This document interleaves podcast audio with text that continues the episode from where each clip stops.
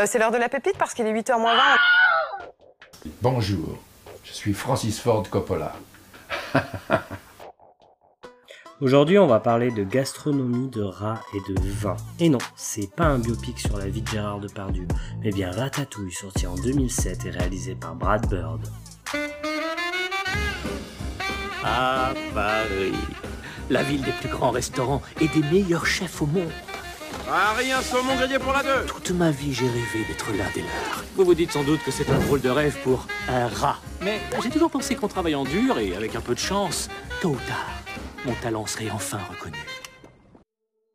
Donc de quoi ça parle Ratatouille? Eh bien c'est simple, ça parle de Rémi. Rémi c'est un rat qui n'est pas vraiment accepté par ses autres collègues rats, donc sa famille, son espèce de gang, mais qui n'est pas non plus accepté par la société normale, par les humains, ce qui est normal puisque c'est un animal, c'est un rat.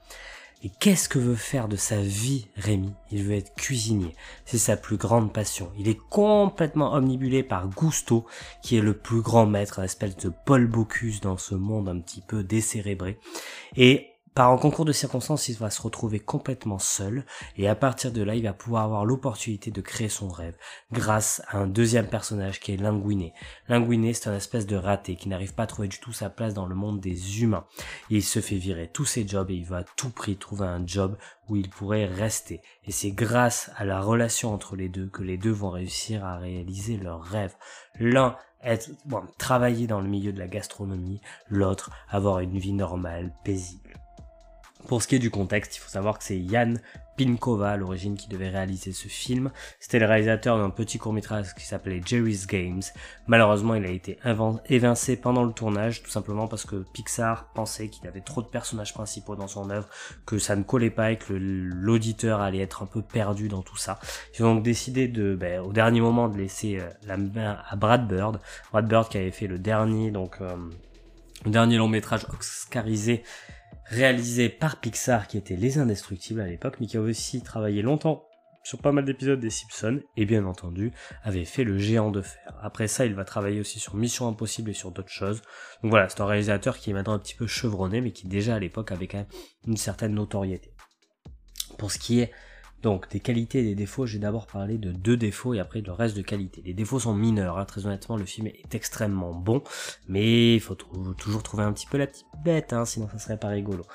La bande son, je la trouve plutôt mollassonne. On est face à quelque chose où le son n'amène pas grand chose, et c'est vraiment dommage, parce que je pense qu'il y avait quelque chose d'assez fabuleux à faire avec l'univers de Paris, avec l'univers musical de Paris, et là c'est pas du tout travaillé, c'est la seule chose qui n'est pas travaillée sur la ville lumière.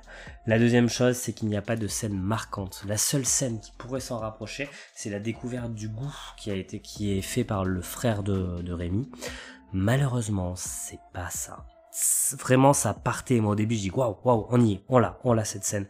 Et non, non, non, pas du tout. On n'est pas encore sur la scène magistrale que j'attendais.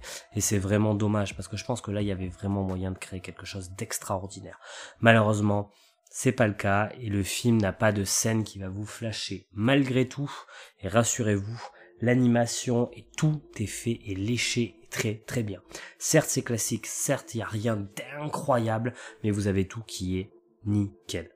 Voilà, vous avez, il n'y a pas vraiment de défaut à donner. L'animation est belle, le rythme est bien fait, les cadrages sont beaux, et en plus de ça, vous avez un découpage, un étalonnage qui est très très bien, de très bonne facture. Donc il y a tout pour se régaler.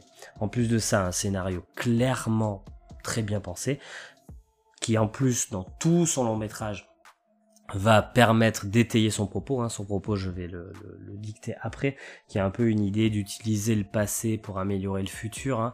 ce qui est un petit peu la thématique du film et qui est vraiment dans le dans la trajectoire de, des deux personnages principaux une réelle euh, une, une, réelle le scénario permet à ces personnages principaux par son propos de se développer et c'est très très bien fait pour ça Dernière chance, il y a une vraie connaissance et une mise en valeur de leurs propos. Que ce soit Paris, alors oui, d'accord, la Tour Eiffel est toujours là. Mais déjà, c'est un cliché qui est utilisé, mais qui n'est pas forcément mal utilisé dans le film, il est plutôt sympathique. Et en plus de ça, il y a d'autres parties de la ville qui sont plutôt vraiment bien mises en valeur. Je pense par exemple à Notre-Dame de Paris de manière assez subtile. Vous allez voir à un moment donné un éclairage euh, vitrail qui va vous faire penser à ça et c'est vraiment de bonne facture de ce plan-là.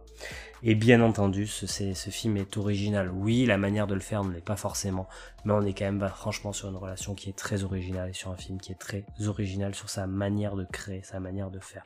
Et ça, c'est très très très bien.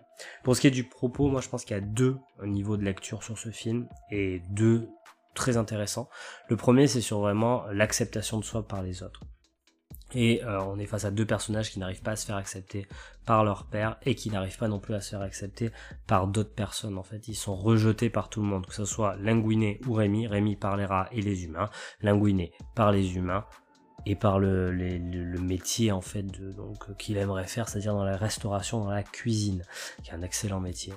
Et mine de rien, grâce à leur collaboration, grâce à ce qu'ils vont s'amener l'un à l'autre, ça va réussir à les faire, faire accepter par tout le monde.